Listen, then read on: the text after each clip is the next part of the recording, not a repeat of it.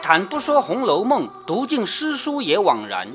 欢迎走进猫哥祥说《红楼梦》，我们一起品味中国古典小说的巅峰之作。我们继续来看《红楼梦》啊，下面我们进入第三十三回，回目叫“手足眈眈，小动唇舌，不消种种，大受吃踏”。什么意思啊？手足什么意思啊？告诉我。兄弟，哎，兄弟，眈眈就是虎视眈眈，哪个兄弟对哪个兄弟虎视眈眈呢？呃，不知道。啊，居然不知道啊！贾环嘛，贾环不是还推灯想把贾宝玉的眼睛烫瞎，结果没成功嘛，是不是啊？然后贾环的妈妈赵姨娘还请那个叫王道婆啊，马马道婆，请马道婆要整死贾宝玉和王熙凤的嘛，是不是啊？手足眈眈是指贾环对贾宝玉这个虎视眈眈，一直想要弄死他。那么这回怎么样的呢？这回小动唇舌，就是告状，就说了几句话而已。这个告状的结果是不消种种，不消种种就是不消就是这个人不长进，没出息叫不消，不消种种就是很多很多不消的事情加在一起就被打了一顿，叫大成吃他，吃他就是用竹板打。这个吃是我觉得古代肯定念台啊，因为一看就是形声字，上面是竹字头，表示用竹板打人的是吧？吃他是就是他是什么意思啊？就用竹板打屁股呀、好，我们开始啊。却说王夫人唤她母亲上来，这个她母亲是金钏母亲啊。王夫人唤金钏的母亲上来，拿几件钗环当面赏与，又吩咐请几众僧人念经超度。念经超度嘛，这个也是古代丧礼上要做的事。她母亲磕头谢了出去。你看，作为一个仆人，主人只要给掉钱，再请几个和尚念念经的话，他就要感谢了，感恩不尽了。因为在古代，主人和仆人就是这样的地位嘛，死了也是白死了嘛，是不是啊？说磕头谢了出去。原来宝玉会过雨春回来见了，便知金钏儿含羞赌气自尽，心中早有五内摧伤。这个事情最伤心的应该是贾宝玉了。一方面，贾宝玉这个事跟他有关系，对不对？另外一方面，就算跟他没关系，贾宝玉这个人的个性，他是爱着世间万物的，是吗？有一个青春美少女死掉了，他当然也很伤心啊。所以这个时候他五内摧伤，近来被王夫人数落教训，也无话回说。就是王夫人骂他，他也只好挨骂，也没有什么话好说。见宝钗进来，方得便出来。也就是说宝钗来了之后，王夫人就不好再骂宝玉了嘛。于是呢，她也才结束了就是挨骂的这个命运啊。这得便出来，茫然不知何往，就是不知道该往哪去。她现在内心是很难过的，对吧？他茫然不知何往，背着手低头，一面感叹，一面慢慢的走着，就是这样，手放在后面，低着头走路。最后说倒霉了。信步来到厅上，信步就是没目标，瞎走走的，瞎走走来到厅上，转过屏门，就是门前面那个像屏风一样的，其实是呃照壁，对不对啊？转过屏门，不想对面来了一个人，正往里走。你看啊，这个是高手中的高手写的作文。如果你写作文，你会写突然碰到了谁？比如说我走着走着碰到了老师，我走着走着碰到了爸爸。而作者在这里写的是不想对面来了一个人，是吧？不知道是谁，正在往里走，可巧撞了个满怀。撞完以后也不写他是谁，为什么？因为贾宝玉自己低着头嘛，主人公低着头不知道是谁，所以作者他也不写这个是谁。只听那人喝了一声，他没说谁喝了一声，只听那个人喝了一声：“站住！”贾宝玉被吓了一跳，抬头一看，哦，不是别人，是他的爸爸。完蛋了，撞到他老爸身上去了，是不是啊？不觉得倒抽一口冷冷气？对了，嗯，应该呃说话的时候就很知道是谁了，因为是呃声音是吧声音不？一，哎，对，那声音都不一样。那作者在这里写的时候，至少在说话之前不能写他是谁，是不是啊？你写作文你能不能做到这一点啊？有的时候你就故意瞒着，就是说故意不写，不刻意的写这个是什么人什么东西。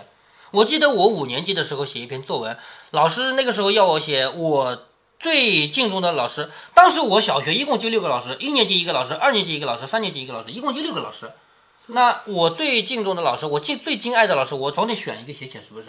那真的嗯。不是一到你不是说当时一到六年级都是同一个老师吗？呃，一年级是包班的，就是整个一年级就这个老师，不管语文课他，数数学课是他，英英语呃没有那时候没有英语啊，呃这个音乐、美术、体育反正都是他了啊。那到了四五年级不一样，四五年级除了语数以外，还多了一些别的课嘛，就是会分出来有不同的老师上了，但是基本上所有老师呢，他还是绝大多数课他一个人能搞定的。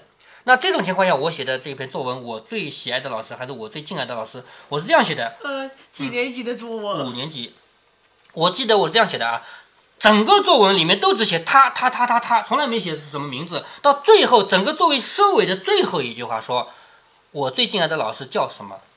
这个作文到这就结束了，戛然而止。这篇作文是那是全班第一名，就这样写的。我就在五年级时候写过这样，你写过吗？啊，不一定写老师啊，你写过别的作文？我想起来了，嗯，我记得有一回还就写，嗯、那一呃什么的人，反正是写一个人的，嗯呃也是呃呃之前，嗯呃。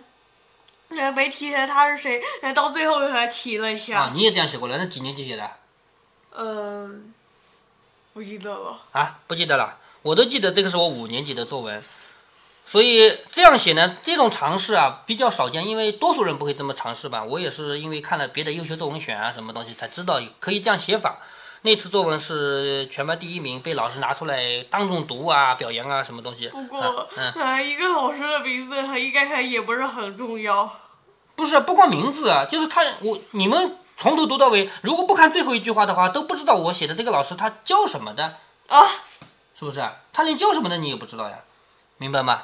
好，我们看到这个《红楼梦》里面也是这样的啊，说贾宝玉这样低着头走着走着，不想对面来了一个人，正往里走，可巧撞了个满怀。只听那人喝了一声：“站住啊！”贾宝玉吓了一跳，抬头一看，不是别人，却是他父亲，不由得倒抽一口冷气，只得垂手一旁站了。这是儿子对父亲必须的礼节，儿子看到父亲必须手放好，立正，必须这样站着。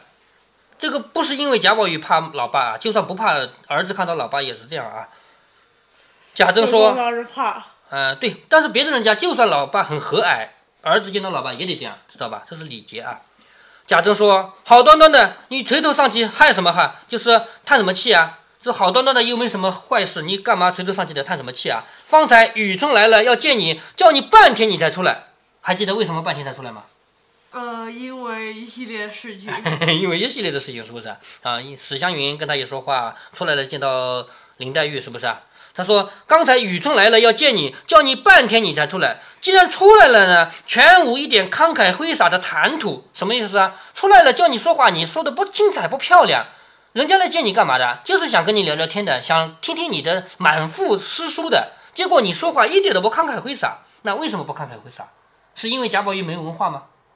是因为，嗯，他金钏死了，他他，嗯，心里也不高兴。这个倒不是，他当时还不知道，啊，是因为他不愿意见这样的人，知道吗？所以懒得理他，你见我你就见吧，那我长这样看看吧，是吧？当然他不会这么说啊，所以你问我什么话，我也不会用最精彩的方法来回答你啊，所以没有一点慷慨挥洒的谈吐，乃是微微蕊蕊的。哈，微微蕊蕊这个词本来指的是植物啊，植物如果说几几天不浇水的话，就是微微蕊蕊的。他说你这个人微微蕊蕊的，是吧？我看你脸上一团思欲愁闷的气色，这会子又唉声叹气的，你还有哪些不足？还不自在？无故这样，却是为何？就是老爸在教训儿子了，你怎么一天到晚叹气啊？你什么事情不满意啊？是不是？贾宝玉素日虽口角伶俐，就是平常他说话很厉害的，但是这个时候一心总为金钏儿悲伤，恨不得这个时候替他死了呢，跟着金钏儿去了呢。如今见了父亲这些话，究竟不曾听见，也就是说他心里一直在想着金钏儿，他老爸骂他的话，他听都没听见，只是怔怔的站着，就愣在那儿。贾政见他这个样子，就不像往日。就是以往贾政问点话的话，贾宝玉一定是能回答的，不管回答的是怎么样，总是有回答的。结果今天问他的话，一句话不回答，愣着呢，是不是啊？他本来就不生气。贾政跟儿子其实他也不生气，他只不过是那种老爸的威严要摆出来嘛。他本来是没气的，这一会儿他真生气了，是不是？好好的，我问你话你也不回答，正要说话，忽然回事的人来回，就是有人管事的人来说，忠顺亲王府有人来要见老爷。忠顺亲王前面从来没提到，这里要跟你讲一下，在古代啊，不光古代了，现在也一样啊，不同的人是有帮派的。比如说我和谁谁谁是好朋友，我们有什么事情都一起做，但是我和谁谁谁是仇家，你那个事情我绝对不掺和，知道吗？在贾府他们有个帮派，你还记得前面秦可卿死了的话，一路上的祭棚，对不对啊？但是忠顺王府是不来的，知道吗？因为这两家是不同的帮派，知道了吧？所以忠顺王府有人来了，要见老爷。贾政一听，心下就疑惑了，暗暗的想着：素日并不和忠顺王府来往啊，就是我和忠顺府从来不来往啊，为什么会打发个人来呢？一面想着，一面说：快请，毕竟人家是王府，他自己家才什么？自己家才是个大官，再大的官，你大得过王爷吗？对不对？王爷不就是比皇帝小一点吗？所以快请，赶紧要请。急忙出来看，却是忠顺长史官，什么意思啊？其实就是忠顺王府的一个下人。忠顺王是不会亲自来的，一个王爷怎么可能来？是不是？他家的一个下人忙接近厅上做了献茶，还没及叙谈，什么意思啊？古代人见面啊，不上哎，其实也不是古代人了，现代人也一样，见面先说，哎呀，今天天气好热啊，先说说这个话，然后再谈正事，对不对啊？那古代也一样。说还没有来得及叙谈，那长史官就先说：“下官此来，并非擅造谭府。谭府是客气话，你们家很深，是谭府。”我忽然想起，还有故事里还关于呃打招呼，呃两人见面有打招呼的话，呃 这不是呃说天气凉快，又是说天气热。嗯，对对对，一般都这样，聊天聊天从天开始聊起嘛。但是这个人没有聊天啊，他说我来到下官，因为他是个他不是王爷嘛，他是王爷家里的人啊。下官此来不是我随随便便闯你家的，我接奉王命而来，我是忠顺王派我来的，我接奉王命而来，有一件事儿相求。这个话你看啊，说起来很客气，我是求你一件事，其实这个态度是比较狠的。说看在王爷的面上，敢烦老大人做主，不但王爷之情，连下官辈也感激不尽。就有一件事，请你帮忙，你把这个事儿办好了呢，王爷会说你好，而且我呢也会感谢你。贾政听了这个话，抓不住头脑，连忙陪笑起身问道：“他要起身问为什么？这个人虽然不如贾政大，但是他来是代表王爷的，明白吗？”所以我问你话，等于传话呀，对，相当于传话。我问你话，就等于问王爷，所以要起身来问，说大人既奉王命而来，不知有何见谕？见谕是谕，就是王啊、皇帝啊这样的人说的话叫谕。那见谕呢？见这个字很好理解啊，你把这个东西给我叫见赐，你有什么话要告诉我叫见告，对不对？见这个字呢，在我们中国古汉语里面经常有啊，比如说。你把这个东西给我，叫你见赐；你有什么事情告诉我，叫见告。中国古代也有被这个字，比如说被打了、被骂了，这个字是贬义的，不可以说我被表扬了。所以，我们现代汉语跟古代汉语还是有很大的区别的。我们现在经常说我被他表扬了，我被老师给表扬了啊，我被人给称赞了，但是这个话在古代是不能这么说的。不知有何见谕，望大人宣明。这个宣就是明白白的说，请请你明明白白的说，学生好遵谕承办。自称学生，表示我比你小，我是读书人，是吧？学生好遵谕承办。那长史冷笑着说：“你看，他也是冷笑，说也不必承办了，只用大人一句话就完了，就是这个事不麻烦，你说一句话就完了。我们府里有一个谁呢？有一个做小旦的奇官，还记得奇官吗？”记得，哎，就是蒋玉菡啊。我们府里就是有一个做小旦的奇官，小旦就是唱女角的，他是反串女角的嘛。这个奇官是他们府里的人，什么意思啊？古代达官贵人包养戏子，那是很常见的事情。因为戏子这种人物，一方面他们是没有地位，他们跟妓女差不多啊，属于人下人。但是另一个角度讲，他们有才华，还有知名度，所以我把这个戏子给包养了。就像我买了一辆豪车一样，我开出去，所有人都认识这辆车是好车。那现在我每天出去，我都带着这个戏子在旁边，所有人都认识他，所以这是我的面子很大。在《红楼梦》的小说里面，奇观也就是蒋玉菡这个人，不仅仅是被忠顺王爷给包养。别忘了，他身上的那个汗巾子是谁给的？那是北静王爷给的。也就是说，其实北静王和忠顺王这两个王爷明明不是一个帮派，其实在这方面他们是一样的，都包养同一个戏子。不知道这个戏子究竟是怎么分的啊？是一三五二四六的还是什么分的？这就不知道了。而且这两个人的级别还一样，都是王爷。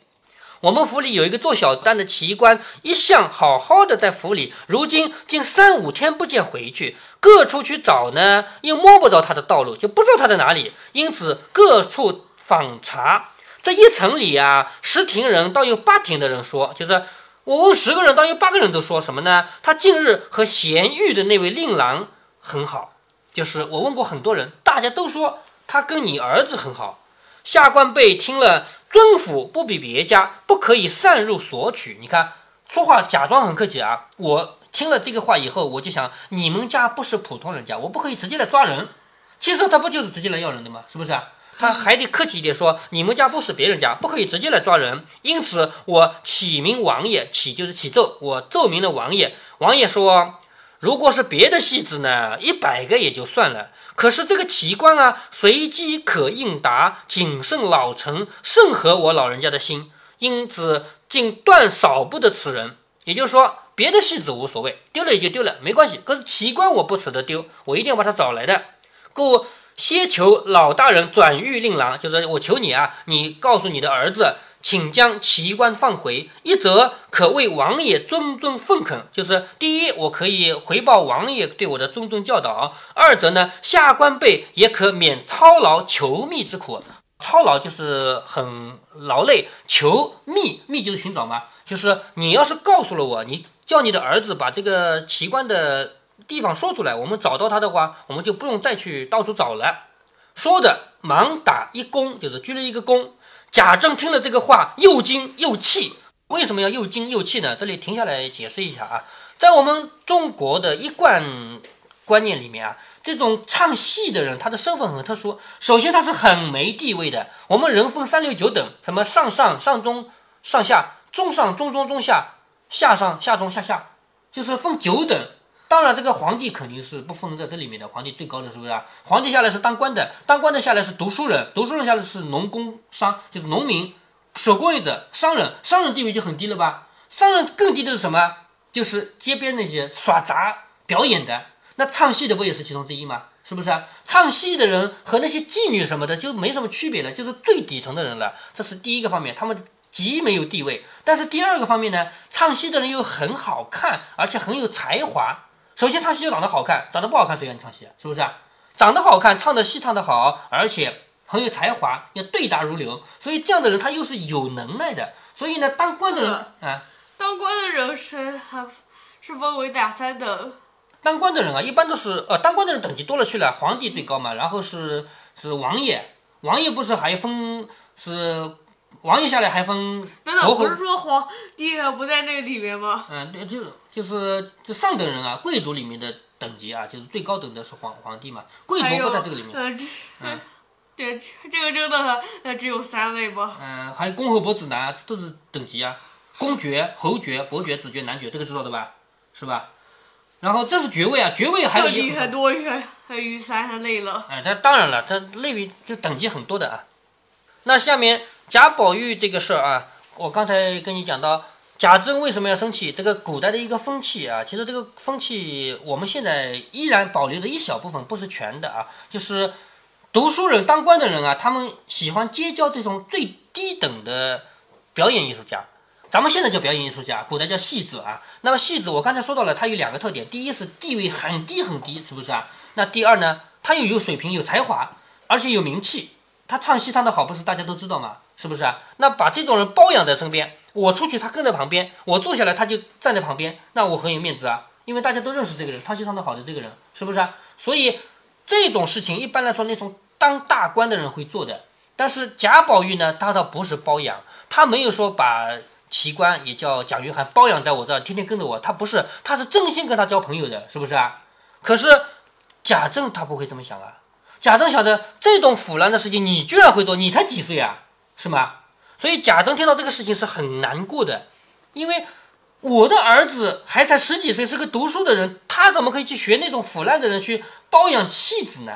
是吧？所以他既惊又气，即命唤宝玉来，就赶紧把宝玉叫过来。宝玉也不知是什么事情，忙赶来时，贾政便问：“该死的奴才，就是骂自己的儿子是个奴才。该死的奴才，你在家不读书也罢了，啊，也就是说，他知道自己儿子不喜欢读书，可是我现在退一万步说，你不读书也就算了，你怎么就做出这种无法无天的事来？那齐官是忠顺王爷驾前奉承的人，就是齐官不是一般的人啊，是忠顺王爷的人啊。你是什么样的草芥？草芥就是像小草一样的命啊。你是怎样的草芥？无故引逗他出来，如今祸及于我。就是你包养一个戏子也就算了，你包养的谁的戏子啊？是王爷的戏子，你跟王爷抢人是不是啊？而且你还祸及于我，你这个灾祸灾难就到我头上来了。宝玉听了吓了一跳，忙回说：“不知道这个事情，究竟连奇观两个字是什么东西，我也没听说过。岂更加引逗两个字，说着便哭了。贾宝玉耍赖了吧？是不是？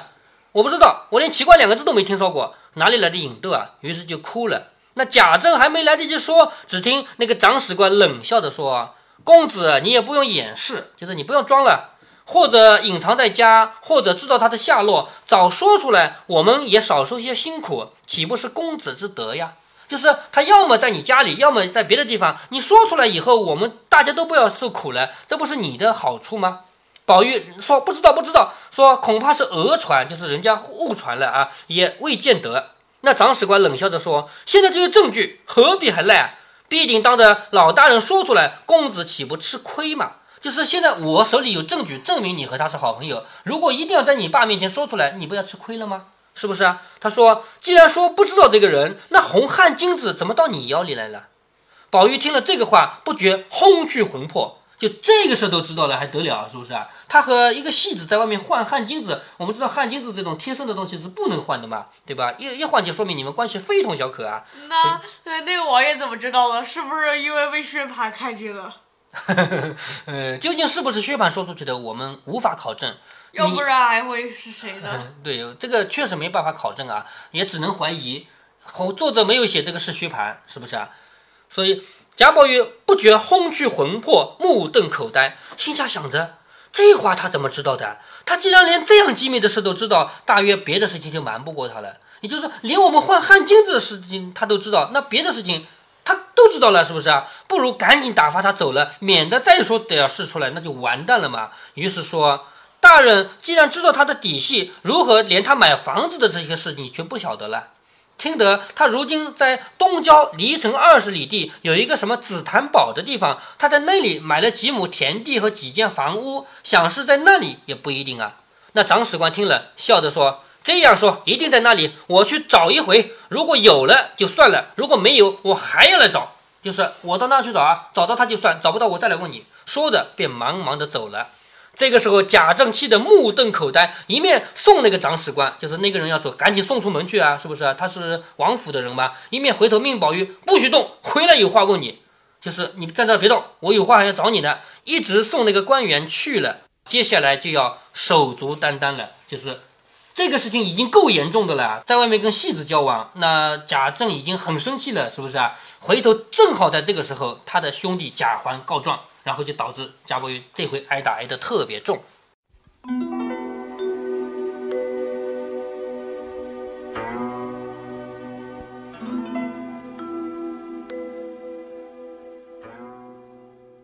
有一句话说“祸不单行”，贾宝玉这一天就是祸不单行。至于祸不单行这个现象的具体原因，其实有很多个解释。猫哥在前面有一集节目中讲到过两个原因，分别是心理暗示效应和聚焦放大效应。在这里咱们就不来做这种科普了。《红楼梦》是一部社会百科全书，通过《红楼梦》，我们可以看到当时社会的影子。但是《红楼梦》在写法上属于只讲现象，不分析原因的。比如说，奇观为什么腰上有北京王的汗金子？为什么忠顺王府说奇观是他们府上的人？这些事儿，曹雪芹是不会写原因的，因为这些现象完全是司空见惯的，读到的人都懂，不必说明。但是到了今天，这种事情变得大家都读不懂了，需要我来讲解了。原因是什么呢？有钱人包养戏子这种事儿，今天的社会虽然并没有消失，但是一方面这些事儿变得隐秘了，不像以前那是公开的；另一方面，古代的小说是写给少数人看的，多数人根本不认识字，他们看不了小说；而现代的小说是写给任何一个人看的。有一句经典的话叫“贫穷限制了你的想象力”。我们作为普通的百姓，每个月的工资拿到手，把房租一交，水电一交，留够方便面的钱，想买件像样的衣服都不够了，过着月光族的生活。你怎么可能理解有些人是把电影明星当花瓶的那种生活？